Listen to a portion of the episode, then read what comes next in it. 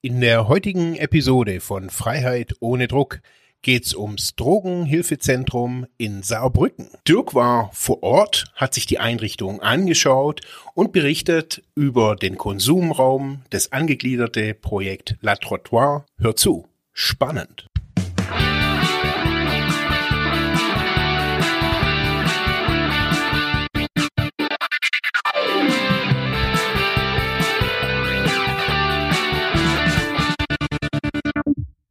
So, hallo, willkommen bei Freiheit ohne Druck. Ähm, ich bin, mein Name ist der Kratz und ich bin heute im Drogenhilfezentrum in Saarbrücken und bei mir sind der Aaron, äh, ich bin hier Sozialarbeiter. Ja, und ich bin Renan, ich bin äh, jetzt seit April in dem neuen Streetwork-Projekt im Drogenhilfezentrum. Super. Und äh, ja, wir wollen heute so einen kleinen Rundgang einfach durchs Drogenhilfezentrum Saarbrücken mal machen. Einrichtung, die ja in der Überlebenshilfe angelegt ist, so wie ich es kennengelernt habe, also als niedrigschwellige Hilfen. Und äh, was es da alles so in verschiedenen äh, Dingen gibt. Ähm, könnt ihr ganz kurz, jetzt habe ich ja schon so einen kleinen Einstieg geleistet, aber könnt ihr vielleicht noch mal ganz kurz sagen, äh, was genau finde ich denn hier an verschiedenen Hilfen als suchtbelasteter Mensch? Mhm. Also es gibt hier äh, ein sehr, sehr großes äh, Spektrum an Angeboten, die das Drogenhilfezentrum leistet. Grob kann man das so in drei äh, Kategorien ähm, ja, einordnen. Das äh, oberste Ziel ist natürlich, wie du schon gesagt hast, die Überlebenshilfe. Ähm, das geht von Angeboten, äh, was die äh, Versorgung mit Essen und Getränken angeht, äh, über die Vergabe von äh, äh, sterilen Fixerutensilien zur Infektionsprophylaxe oder die Vergabe von Kondomen. Ähm, wir haben hier auch einen Konsumraum, der der Risikominimierung dient. Äh, da kann man ja später, äh, wenn wir eh durch die Einrichtung gehen, mhm. nochmal was genauer dazu sagen.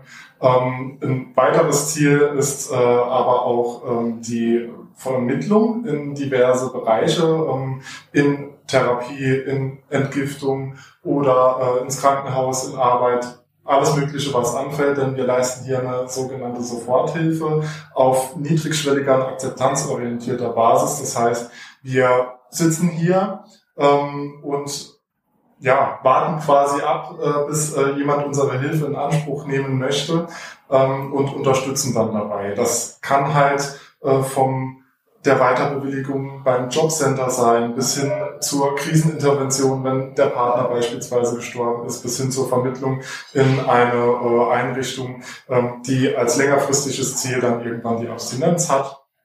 Ähm, allerdings versuchen wir nicht, jemandem ein Angebot überzustülpen. Also wir gehen jetzt nicht auf jemanden zu und sagen, ähm, du siehst äh, in den letzten paar Monaten äh, relativ schlecht aus, du hast viel abgebaut, äh, wie, äh, wir vermitteln dich jetzt in der Entgiftung. Ne? Ähm, also die, äh, der Eigenwille des äh, okay. Besuchers oder der Besucherin spielt da schon eine große Rolle.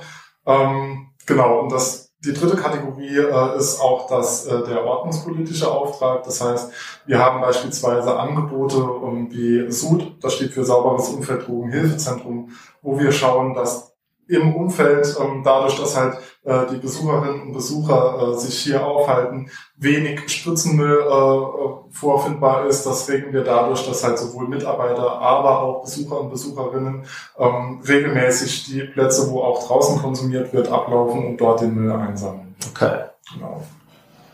Super. Ja, und dann habe ich ja schon beim Reinkommen gesehen, es gibt ja quasi so ein Tor, durch das mhm. man irgendwie durch muss, das auch ja zu ist. Ähm, vielleicht, dass er das ganz kurz, kurz so beschreibt. Wie, wie kommt man denn ins Drogenhilfe, Drogenhilfezentrum? Das ist ja in der Brauerstraße äh, in, in Saarbrücken, schon seit ja, längerer Zeit. Aber wenn ich hier ankomme, was finde ich denn? Also ich hole historisch mal ein kleines bisschen aus. Ähm, das äh, Drogenhilfezentrum, wie es hier ist, ähm, befindet sich seit 92 in der Brauerstraße. Ähm, 1999 kam dann der Konsumraum hier dazu, als eine ähm, entsprechende Verordnung auch verabschiedet wurde. Hier haben wir noch nicht immer dieses Tor gehabt. Ähm, ich glaube, da bin ich mir nicht so ganz sicher, weil das noch vor meiner Zeit äh, hier war, dass das 2003 oder 2004 kam, ähm, aufgrund einer Regionalisierung, die durchgeführt wurde. Das heißt, vorher war hier vorne kein Tor. Jeder konnte hier reinkommen. Ähm, natürlich wurde darauf geachtet, dass äh, die Zielgruppe ähm, drogenabhängige Menschen sind, äh, von äh, harten Drogen, Heroin, Kokain, Amphetamin beispielsweise. Ähm, aber mehr Bedingungen gab es außer noch der Volljährigkeit nicht, um das Drogenhilfezentrum besuchen zu können. Mhm. Äh, das Drogenhilfezentrum wurde konzipiert für etwa 100 Leute am Tag. Ähm, damals war es ungefähr das Dreifache. Also mhm. es gab Krass. halt beispielsweise in Rheinland-Pfalz oder in Frankreich äh, keine vergleichbaren Angebote. Ähm, jetzt im Grenzgebiet sage ich jetzt mal, so dass wir auch viel Zulauf äh, aus äh, den Regionen hatten. Und das war für die Einrichtung einfach nicht machbar. Deswegen wurde halt beschlossen, dass wir unser Angebot nur für Saarländer und Saarländerinnen äh, offen halten können. Deswegen auch das Tor, weil ähm, wenn wir gleich in den Hof gehen, ähm, da gibt es halt einen Mitarbeiter oder Mitarbeiterin, der dafür zuständig ist, zu kontrollieren, wer kommt hier rein und wer nicht.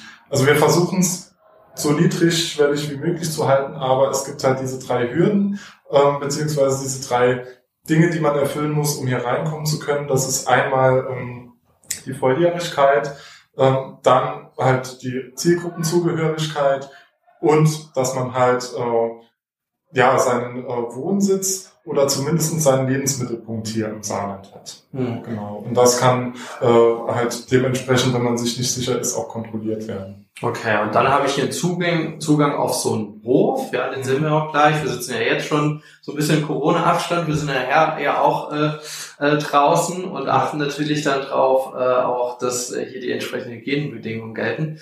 Äh, und ähm, aber ja, also man kommt auf diesen Hof, ja, das ist erstmal so ein offenes Feld und dann ähm, habe ich gesehen, und da gibt es halt so, so eine Art Café-Kontaktladen. Genau. Ähm, in den kann man auch äh, einfach reingehen. Da gibt es jetzt nicht nochmal eine äh, spezielle Hürde, die man nehmen muss. Ähm, der dient ähm, außerhalb von Corona, sage ich jetzt mal, ähm, zum Aufenthalt. Also wir haben da Tische drin stehen. Ähm, da kann man einfach hingehen, sich hinsetzen, sich mal ausruhen. Es ist auch so ein Rückzugsort. Ähm, und man wird jetzt nicht äh, gefragt, was machst du jetzt da? Ne? Man kann einfach verweilen und auch die äh, entsprechenden Angebote in Anspruch nehmen, die man dort vorfindet. Zum einen ist das äh, unsere zentrale Spritzentheke, äh, wo ganz viele Angebote stattfinden, die ich später auch äh, oder wir später dann noch zeigen können. Äh, und halt auch die Essensausgaben. Jetzt während Corona ist es äh, momentan noch ein bisschen eingeschränkt, äh, was den Zugang angeht. Also im Moment ähm, kann man sich dort eher nicht aufhalten. Wir sind aber dran, dass man das, bevor es in die kältere Jahreszeit geht, auch nochmal ändern können. Ähm, momentan beschränken sich die Angebote auf ähm, die Spritzentheke, was dort alles passiert, die sanitären Anlagen und die Essensausgabe erfolgt aus der Küche selbst raus momentan. Okay. Dann würde ich sagen, gucken wir uns das mal an. Mhm. Ja, und das sehen wir dann gleich.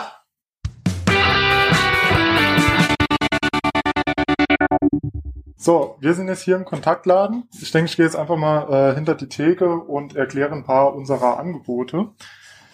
Ähm, das ist so ein bisschen ein zentraler Punkt bei uns in der Einrichtung, weil wir ähm, hier ganz viele Angebote umsetzen können.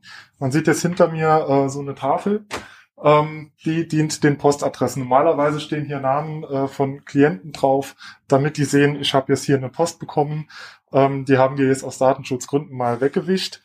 Ähm, das ist für Leute zum Beispiel, die entweder keinen festen Wohnsitz haben und somit auch keinen Briefkasten oder aber auch ähm, für Leute, die zwar einen Briefkasten haben, aber es gibt halt Häuser, da werden die des Öfteren aufgebrochen und die fühlen sich sicherer, wenn die Post dann hier ankommt. Ähm, das ist ein Angebot, aber die Spritzentheke heißt ja nicht äh, umsonst Spritzentheke, ähm, wenn man hier äh, nicht den Spritzentausch installiert hätte. Dazu haben wir hier ganz, ganz viele Utensilien, die äh, der Infektionsprophylaxe dienen, indem wir diese steril verpackt an unsere Besucher und Besucherinnen rausgeben. Hier haben wir diverse Typen von Spritzen, dann mehrere Arten von Nadeln, die ähm, ja je nach Einstichstelle ähm, halt präferiert werden. Das hier ist eher eine dünne Nadel für äh, Arme äh, oder auch Hände. hier diese Nadeln werden benutzt, wenn man zum Beispiel in die äh, Leiste initiieren muss, weil die ein bisschen länger und ein bisschen robuster ist, äh, weil die Gefahr, dass man äh, eine Nadel in der Leiste abbricht, bei so einer dünnen Nadel einfach höher wäre. Ansonsten geben wir hier auch kostenlos Kondome raus an unsere Besucherinnen, die der Beschaffungsprostitution nachgehen, damit die auch äh, dabei geschützt sind. Ähm, ja, und auch alles weitere, was noch zum äh, intravenösen Konsum dazugehört. Das sind einmal Löffel destilliertes Wasser, dann so solche Trocken- und Alkoholtupfer und natürlich auch die Ascorbinsäure, die man braucht, damit sich das Wasser und das Heroin verbinden können. Des Weiteren äh, läuft das dann wie folgt ab, dass man hier seine gebrauchten Spritzen reinwerfen kann und äh, dabei äh, wird hier durch die Sichtkontrolle nachvollzogen, wie viele Teile das es waren, ähm, so dass wir dann äh, genau dieselbe Anzahl, also ein Tausch von eins zu eins, nochmal ausgeben können. Es hat zwei Hintergründe. Zum einen ähm, dient es der, wie schon bereits gesagt, der Infektionsprophylaxe, dass immer äh, steriles Besteck zur Verfügung steht. Und der zweite ist auch ein ordnungspolitischer Grund. Das heißt, eine gebrauchte Spritze wird nicht einfach nur irgendwo weggeworfen, sondern nochmal mit hierher gebracht, weil man weiß, man bekommt eine ähm, hygienische, sterile Spritze nochmal dafür und zwar umsonst. Ähm, Ansonsten werden hier auch für unseren äh, Arbeitsbereich ganz viele Dinge gelagert, diverse Dienstbücher, äh, Protokolle und so weiter, die hier den offenen Bereich, das sind äh, der Hof und der Kontaktladen und auch der Konsumraum, äh, alles was das angeht, wird hier äh, beschrieben, auch äh, Übergabeprotokolle bei Schichtwechsel und so weiter.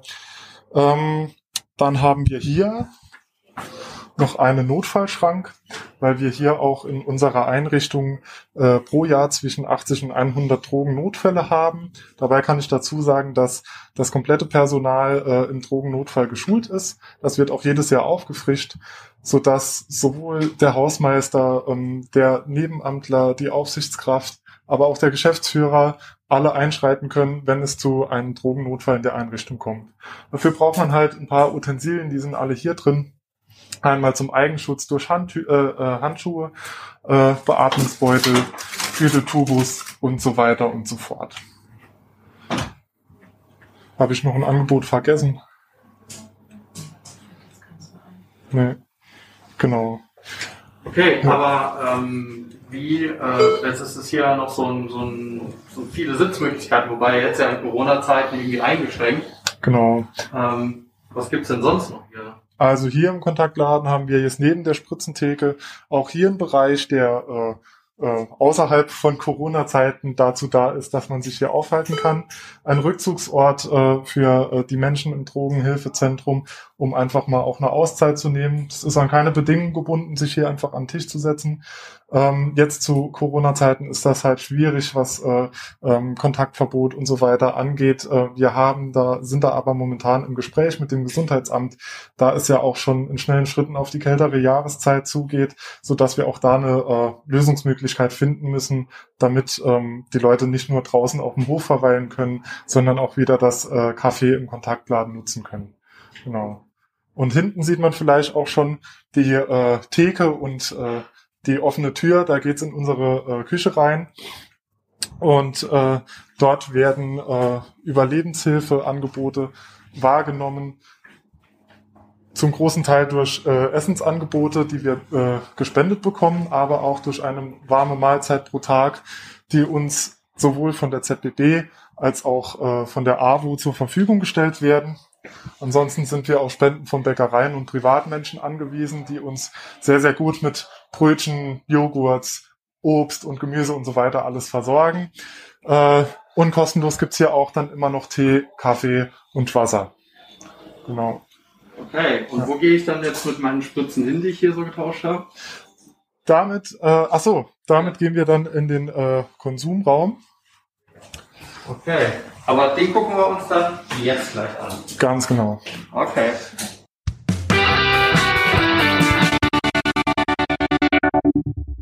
Okay, wir stehen jetzt im Vorraum vom Drogenkonsumraum. Also hier kann man sich dann illegal beschaffte Drogen auch unter hygienischen Bedingungen dann injizieren oder irgendwie gebrauchen. So ist es. Und jetzt müssen wir hier auch ein bisschen leise sein, oder? Genau, also damit wir hier die ähm, Leute beim Konsum auch nicht stören, die jetzt gerade anwesend sind, ähm, ist die Lautstärke hier ein bisschen reduziert. Das ist auch eine Anweisung an die Nutzer des Konsumraums, ähm, dass man sich hier leise verhalten muss. Also wir bieten hier insgesamt ähm, zwölf intravenöse Plätze und äh, sechs Plätze für den inhalativen Konsum.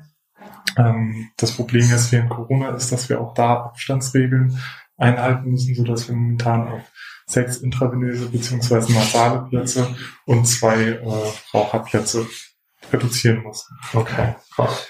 Ähm, wir stehen jetzt hier, wie gesagt, im Vorraum. Der ist abgetrennt vom eigentlichen Konsumraum und es gibt ein Sichtfenster. Ähm, hier ist nochmal eine Hürde eingebaut, die wir aber auch so niedrigschwellig wie möglich halten ähm, wollen. Es gibt halt aber allerdings äh, Vorgaben, die auch an, äh, angebracht sind, ähm, an die wir uns halten müssen. Und zwar kommt derjenige, der hier konsumieren möchte, erstmal an dieses Fenster, zeigt zum einen seine mitgebrachten Drogen vor, die mhm. er konsumieren möchte, und zum anderen das äh, sterile äh, Spritzbesteck, wenn er denn intravenös konsumieren möchte, das er im Kaffee erhalten hat. Ansonsten ähm, haben wir Zielröhrchen und Alufolie für ähm, Raucher und Sneaker hier vorrätig. Okay. Genau. Das kann ich aber hier auch alles, also nicht nur intravenös, sondern tatsächlich kann genau. andere Sachen konsumieren. Richtig. Und andere Konsumwege so. Okay. So sieht's aus. Ähm, ist das alles vorgezeigt, muss man noch seinen Namen sagen, denn wir haben hier ein Dokumentationssystem, das auch Statistik führt. Ähm, und man quasi, bevor man in den Konsumraum das allererste Mal rein will, ein ähm, ja, Erstanamnesegespräch führen muss mit einem hauptamtlichen Mitarbeiter oder einer hauptamtlichen Mitarbeiterin. Ähm, darin wird erstmal so ein Kerndatensatz erfasst, wie, ähm, wie ist die Wohnsituation, welchen ähm, äh, finanziellen Bezug hat man, äh, welche Schulausbildung hat man, wie sah die bisherige äh, Sucht- und Behandlungskarriere aus. Ähm, all das wird erstmal erfasst, dass man auch weiß, äh, mit wem man es zu tun hat. Und dieses Gespräch steht auch so ein bisschen als Eisbrecher, wenn man mhm. eine Person noch nicht kennt und die Person sagt, ja, momentan bin ich wohnungslos, kann man sagen, ja, wir bieten hier halt eine ähm, Beratung an. Wenn du Zeit und Lust hast, komm gerne vorbei und dann schauen wir zusammen, wie man dich vielleicht in eine Wohnung vermitteln kann. Okay. Nach diesem Gespräch hat man quasi die Berechtigung, den Konsumraum hier zu nutzen. Das Ganze ist für vier Monate gültig. Ähm, danach muss ein Folgegespräch geführt werden, wo man dann feststellt, äh, was hat sich in der Zwischenzeit verändert. Zum einen haben wir dadurch immer ein aktuelles Bild, ähm, welche Hilfen greifen, welche Klienten und Klientinnen ähm, haben wir hier äh, vor uns sitzen. Ähm, es ist, hat aber auch statistische Hintergründe, so dass wir sagen können, aktuell nutzen so und so viele Personen den Konsumraum. Davon ähm, gibt es 200 Menschen, die äh, in, äh, intravenös konsumieren, mhm. 50 Menschen, die inhalativ konsumieren und so weiter mhm. und so fort. Dass wir auch ähm, festhalten können, was passiert hier alles überhaupt. Was sind nochmal so die Trends? Also kannst du sagen, so ein Verhältnis?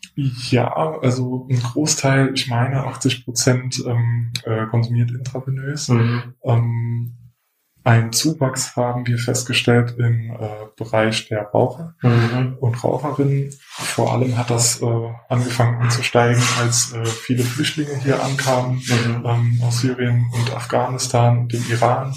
Ähm, denn in den äh, Ursprungsländern ist es verpönt, intravenös mhm. zu konsumieren, aber der äh, inhalative Konsum ist an mancherorts doch schon toleriert. Mhm. Ähm, deswegen kamen äh, viele aus diesen Ursprungsländern hier an und haben auch diesen Konsum fortgesetzt, ähm, so dass man sagen kann, seitdem so ja 2014, 2015 äh, hat der äh, Konsum schon Konsum äh, auf jeden Fall zugenommen.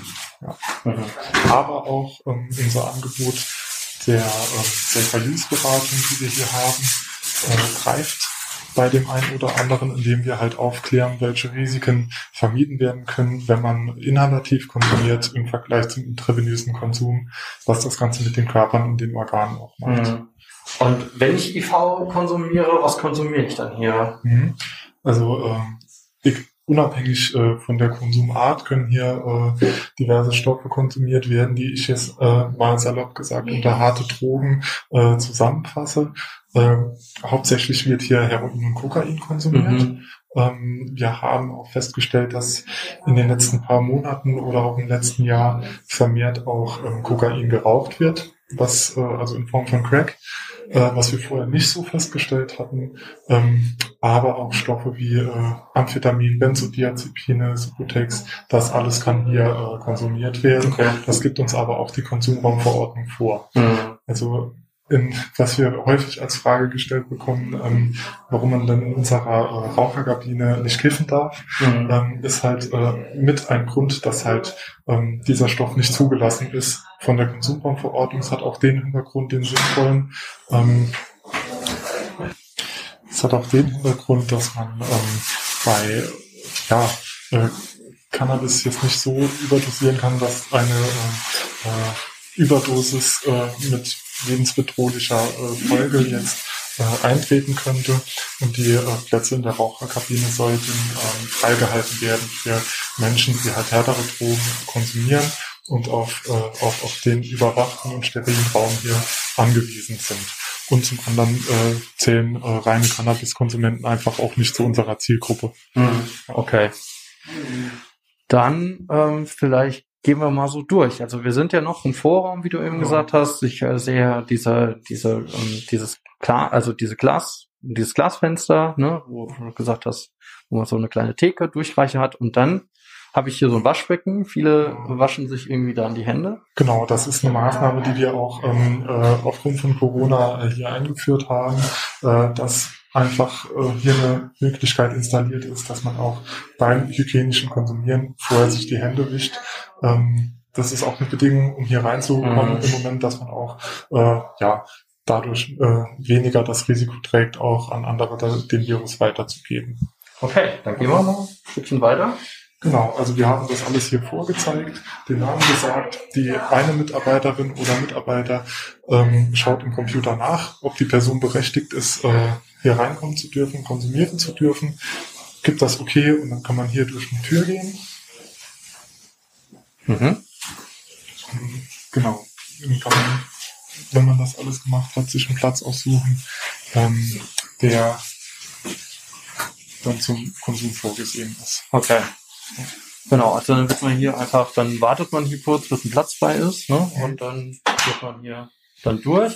Genau. Äh, vielleicht beschreiben wir ganz kurz, was wir so sehen. Also mhm. wir sehen äh, einfach mal Waschbecken.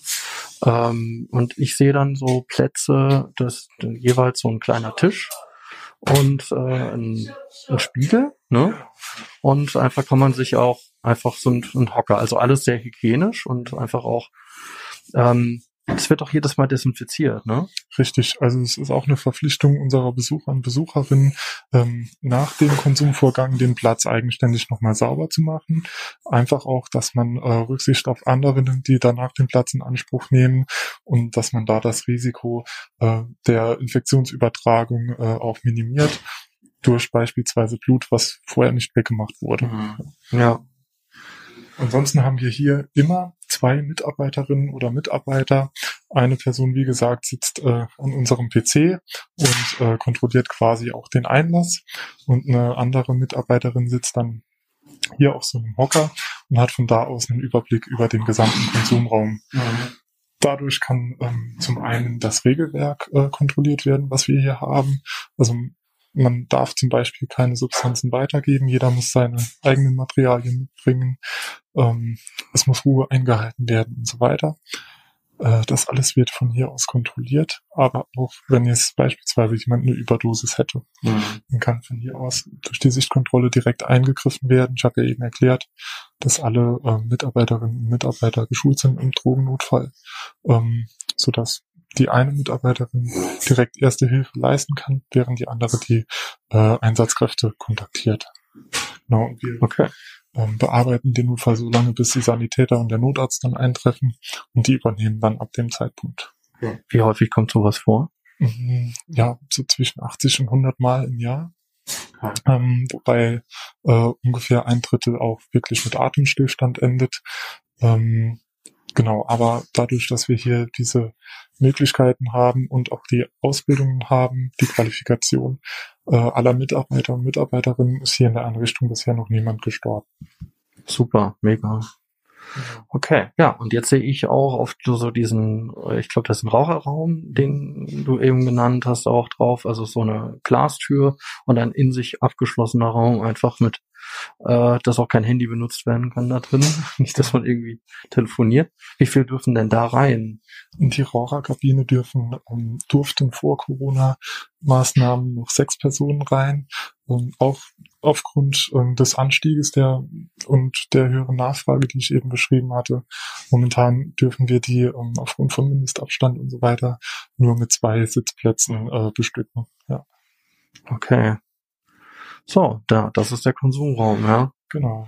Also, ja. Und dann ähm, schauen wir uns nochmal draußen ein bisschen um. Und dann vielleicht, was ich ja gehört habe, habt ihr ein interessantes Projekt Trottoir, das gibt's ja schon ein bisschen mhm. länger. Und vielleicht gehen wir da auch dann mal hin. Ja, gerne. Alles klar.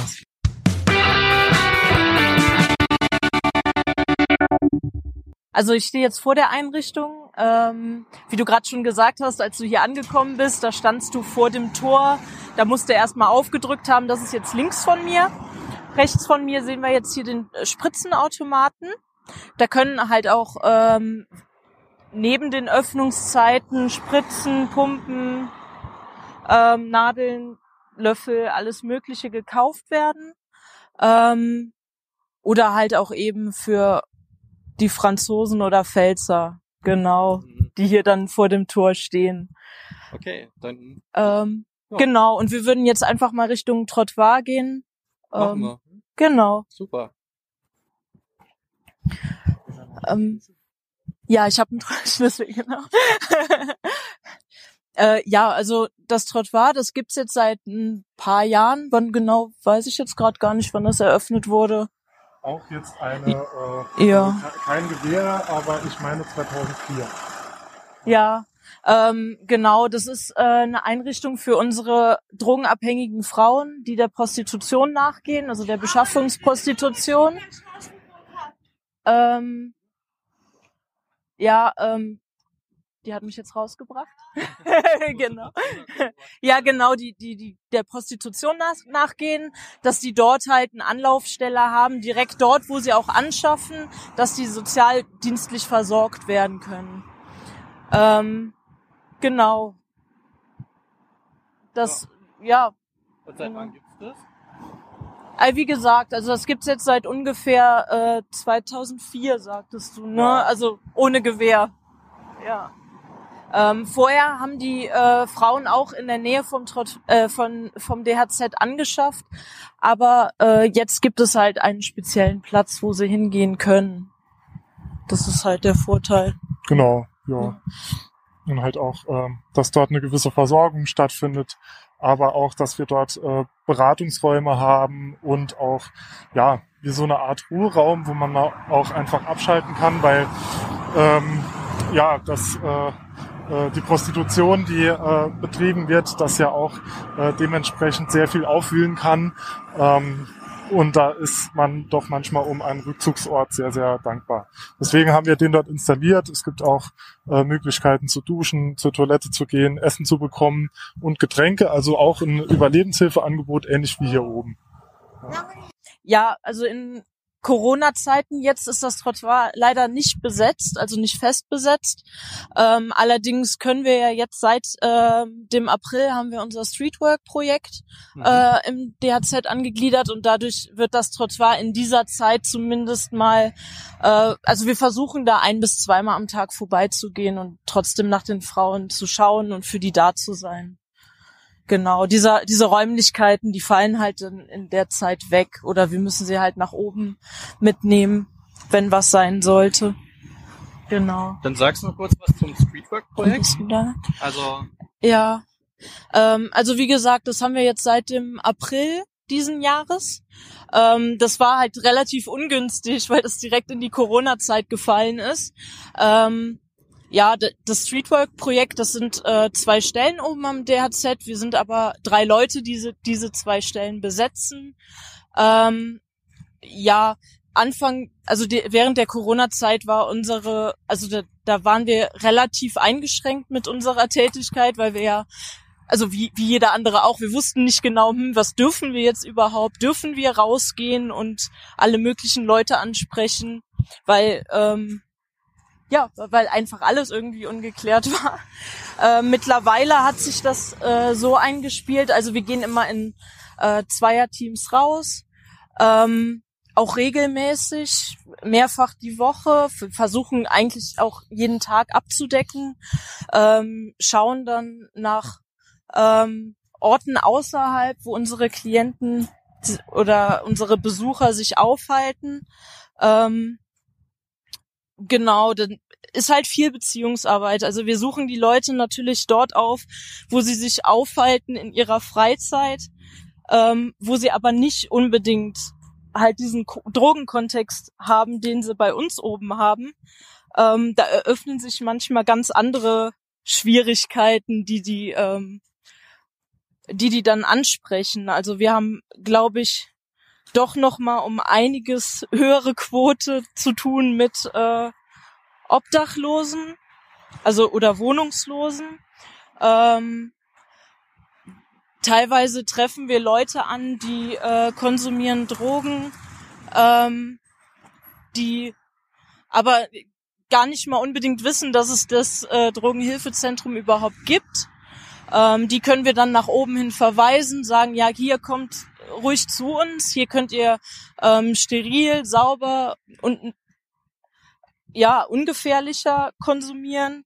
Ähm, und wir haben die und die Angebote. Ich meine, wir, klar, wir haben dann auch Mittagessen, die können bei uns Wäsche waschen, sich duschen. Ähm, das haben die ja in vielen anderen Einrichtungen dann nicht so gegeben. Ähm, ja. Also das sind so die Grundzüge unserer Arbeit. Es ist halt so, dass wir, ähm, klar, das äh, DHZ ist schon niedrigschwellig. Ähm, Streetwork ist dann noch mal einen Schritt weiter, also noch einen Schritt niedrigschwelliger, dadurch, dass wir halt diese ähm, diese Örtlichkeit nicht, also wir wir sind nicht auf den Ort DHZ beschränkt, sondern wir können halt die die Leute aufsuchen, da wo sie sich sowieso aufhalten. Ein äh, äh Punkt vom Streetwork ist ja auch immer, gerade wenn man äh, Leute antrifft, die draußen konsumieren, äh, warum konsumiert man draußen. Ne? Entweder liegt es vielleicht äh, am, daran, dass man das Drogenhilfezentrum und den Konsumraum nicht kennt. Ähm, es gibt aber auch diverse andere Gründe. Zum Beispiel, wenn man ähm, keinen Zugang zur Einrichtung hat, also beispielsweise aus der äh, Pfalz kommt ähm, oder aber auch äh, sich nicht an die Hausregeln gehalten hat und dann ein temporäres oder aber auch dauerhaftes Hausverbot ausgesprochen bekommen hat oder dass man zum Beispiel auf diverse Konsumformen ähm, angewiesen ist, die im Druckraum nicht zulässig sind. Das ist ähm, zum einen die Druckhilfe, also es gibt äh, Menschen, die Schwierigkeiten damit haben, gerade nach langjährigem Konsum, dass äh, man in dem eh schon äh, schlechten Venenbild dann noch eine Vene zu finden, äh, in die man injizieren kann. Es gibt aber auch andere, die äh, das, ja, ich nenne es jetzt mal ein Talent haben, äh, diese Venen zu finden und die injizieren dann für jemanden anderen den äh, Stoff in die Vene. Das nennt man Druckhilfe. Und das ist in unserem Konsumraum nicht erlaubt. wenn jemand darauf angewiesen ist, muss er das momentan ähm, noch draußen machen. Aber auch da sind wir jetzt nochmal im Gespräch, wie wir das mit äh, unseren Bedingungen im Konsumraum vereinen können. Ähm, dann kommt es zum Beispiel auch vor, dass manche äh, äh, wenig finanzielle Mittel zur Verfügung haben, um sich ausreichend Drogen zu besorgen, ähm, um Entzugsentscheidungen beispielsweise äh, entgegenzuwirken. Und die müssen dann ähm, mit anderen zusammenlegen und zusammen konsumieren. Also dasselbe äh, aus demselben Material raus äh, konsumieren. Und das ist bei uns auch nicht zulässig, weil halt, ähm, um jetzt irgendwelche Tauschgeschäfte oder Dealerei vermeiden zu können, wir als ähm, Regel haben in der Einrichtung, dass jeder halt seinen ähm, mitgebrachten äh, Stoff von draußen besorgt und dann keinen auch weitergibt. Ja, genau, aber wir sehen eigentlich schon gegenüber den abgegrenzten Bereich äh, von dem äh, Trottoir, von dem Projekt. Ähm, ja, dahinter ist so ein kleine, kleiner Wendehammer, da ähm, da können unsere Frauen dann stehen. Da ist auch eine ähm, Möglichkeit, wo sie sich mal hinsetzen können. Ähm, ein paar Bäumchen. Ja, genau. Und ähm, mittendrauf, das sehen wir gleich, ähm, ist ein Container, ein blauer. Ähm, und da drin befinden sich dann unsere sanitären Anlagen, äh, ein kleiner Beratungsraum und dieser Aufenthaltsraum, von dem gerade die Rede war. Okay, genau. Jetzt sind wir ja da. Ja. Ja, ganz wichtig hier unten am Trottoir ist auch dieser Notknopf. Den, der ist hier unter der Abdeckung. Ähm, ja, der Notknopf, der ist direkt mit äh, einer Security-Firma hier in der näheren Nachbarschaft äh, verbunden und auch die Polizei wird sofort informiert, wenn der Knopf gedrückt wird. Ähm, das ist wichtig halt als Sicherheit für unsere äh, Besucherinnen ähm, vor, also bei eventuellen sexuellen Übergriffen oder ähnlichem. Genau. Ja, also Ja. was sehen wir jetzt dann noch hier? Also das Also das hier ist die Eingangstür. Ähm, ich muss gerade gestehen, ich weiß gar nicht, wie es jetzt gerade da in drinnen aussieht. Das wird jetzt eine Überraschung, äh, weil wie gesagt, momentan dürfen wir es halt ja nicht äh, nutzen. Ähm, ja, dann kommen die Frauen hier rein. Ähm, genau, dann haben wir hier rechts den äh, Aufenthaltsraum. Jetzt ist es gerade ein bisschen düster. Wir haben die das ja alles verriegelt. Hier können die sich aufhalten. Äh, wir haben einen Laptop, wo die ins Internet gehen können. Wir haben auch immer mal wieder Warnungen hier aushängen von Freiern, die ähm, sich den Frauen gegenüber nicht korrekt verhalten haben. Also meist, meistens halt dann gewalttätig geworden sind. Genau, und au- auf der anderen Seite ist unser Beratungsraum, wo wir dann auch Sozialberatung durchführen können. Ja, also was wir hier halt immer im Trottoir haben, ist Essen, Trinken. Wir haben ausreichend äh, Kondome, Gleitmittel. Wir haben kleine Auswahl an Kleidung, dass die Frauen hier unten halt auch ähnlich wie oben versorgt sind. Ja. Okay, interessant. Dann gucken wir mal noch mal raus, oder? Ja. Was ich vielleicht noch äh, ganz kurz ergänzen will, ähm, dass wir hier auch ähm, äh, genderspezifisch arbeiten. Also hier ähm, gibt es keine ähm, Mitarbeiter, sondern nur Mitarbeiterinnen. Das hat halt auch den Grund, dass halt ähm, viele Themen eher mit Frauen äh, thematisiert werden können, äh, wo, wo es halt auf jeden Fall Sinn macht, dass die Ansprechpartnerin weiblich ist. Ähm, genau, weil äh, wir gemerkt haben, äh, dass es keinen Sinn macht, wenn hier Männer arbeiten. Okay. Ja. Also auch die äh, männlichen Besucher, die dürfen gar nicht hier runterkommen. Mhm. Also es ist ein reiner Frauenbereich. Auch draußen äh, müssen wir die Herren dann bitten zu gehen. Ja.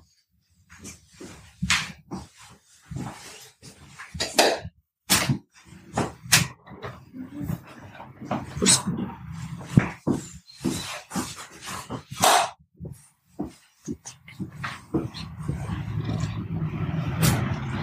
Ja.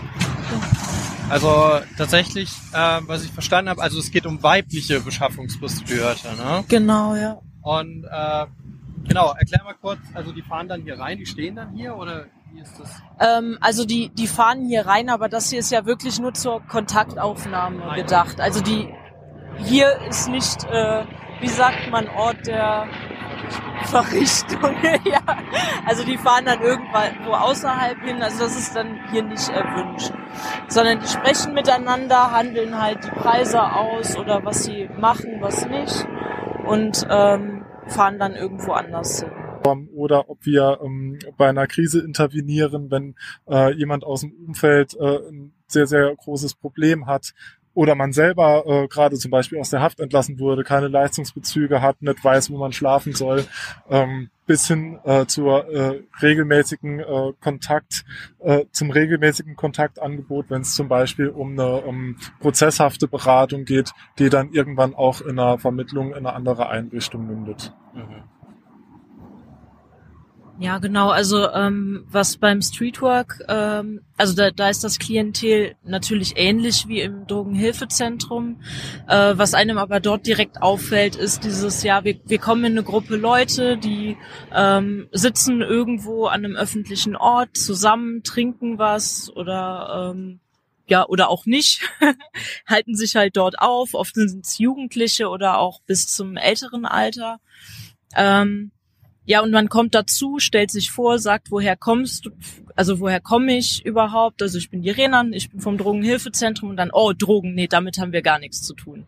Also es ist eigentlich immer so die erste Reaktion, nee, mit Drogen, da haben wir gar nichts zu tun. Ähm, das liegt aber auch viel daran, dass ähm, die ja direkt stigmatisiert werden, wenn man, wenn sie sagen, ja, ich nehme diese die oder die Drogen. Ähm, jetzt sind wir ja eine akzeptierende äh, Einrichtung, also wir, wir sagen denen nicht, ah, du, du, du, du nimmst Drogen, du musst davon weg, sondern bei uns geht's ja wirklich, wie der Aaron gerade schon gesagt hat, halt auch um den Menschen dahinter und hat der ähm, vielleicht Schwierigkeiten, die nicht unbedingt was mit den Drogen zu tun haben oder nur bedingt zu tun haben. Ähm, ja, und wenn man denen dann sagt, ey du, ob du jetzt konsumierst oder nicht, das hat für meine Arbeit eigentlich gar keine Wertigkeit, ähm, dann teilen sie sich auch eher mal mit und sagen, ah ja, hm, ja, morgens so ein Bähnchen, das, äh, das nehme ich dann doch mal schon das, mal mit. Okay. Dann, ja. dann, vertra ja, dann vertrage ich mein Bier besser oder so. Mm, ja, und dann, also die sind dann sehr viel offener und man kann dann auch besser mit denen arbeiten, weil die halt wissen, wir, also wir wollen denen ja nichts Böses. Also wir nehmen die genau so, wie sie sind und versuchen halt damit zu arbeiten. Hm. Ja. Ähm, was, was ja viele immer interessiert, das kenne ich ja selber auch äh, aus der Praxis, äh, wenn, wenn ich von unseren therapeutischen Angeboten berichte, na ja, gibt so eine Rückfallquote, wie sehr hilft es denn, ne? Und äh, wie, wie könnt ihr denn mit so einem Angebot die Leute wirklich rausholen? Ähm, also welche Erfolgsgeschichten kannst du denn berichten, weil du eben auch gesagt hast, oder, oder ihr beiden auch, äh, dass, dass da immer auch natürlich eine ganz andere Story dahinter steckt, hinter jeder Suchtkarriere. Genau. Also es ist ähm, immer ganz schwierig, das jetzt so allgemein sagen zu können. Also auch wenn äh, wir machen ja Angebote, dass äh, Schulen oder auch ähm, äh, Einrichtungen, die FSJ oder BFD anbieten, ähm, dass die in Besuchergruppen zu uns kommen und was über die Einrichtung erfahren. Und da ist auch oft eine gestellte Frage, ähm, ja, wie viele Le Leute schaffen es denn raus? Ähm, wenn ich mich jetzt mal kurz darauf beziehe, ist es halt schwierig für uns nachzuvollziehen, weil ähm, eine Abhängigkeit bleibt für immer. Ne? Also die ist ähm, äh, neurologisch auch so verankert, äh, dass es immer wieder Momente äh, gibt, wo man ein äh, Suchtverlangen verspürt.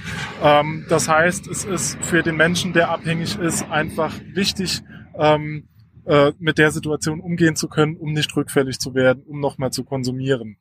Ähm, das andere ist halt aber auch, dass wenn wir Leute zum Beispiel vermitteln, die in Therapie sind, dann hören wir nichts mehr von denen. Ne? Also ähm, wir bekommen ja oft nur diejenigen mit, die dann äh, doch irgendwann wieder rückfällig werden und unsere Einrichtung nochmal besuchen, vereinzelt bekommen wir auch mal Postkarten, wo wir uns dann sehr darüber freuen. Äh, ähm, zum Beispiel, ich wohne jetzt in Berlin, äh, habe eine Frau, habe ein Kind. Äh, es läuft momentan bei uns alles super. Äh, vielen Dank, dass ihr mir da äh, mich da unterstützt habt bei meiner äh, bei meinem Lebensweg. Ähm, ja, aber wie, ja, die Frage, wie man Erfolge im Drogenhilfezentrum definiert, äh, ist aus meiner Sicht so zu beantworten, dass es schon mal wichtig ist, dass man irgendwas in der festgefahrenen Struktur des einen oder anderen verändern kann. Also für mich ist es schon ein Erfolg, wenn ich mit jemandem einen Termin ausmache und er kommt tatsächlich. Dass ich dann halt auch weiß, ähm, da ist eine äh, wirklich eine intrinsische Motivation dahinter, dass er momentan etwas an seiner Lage, an seinem Problem, das wir schon besprochen haben, verändern möchte.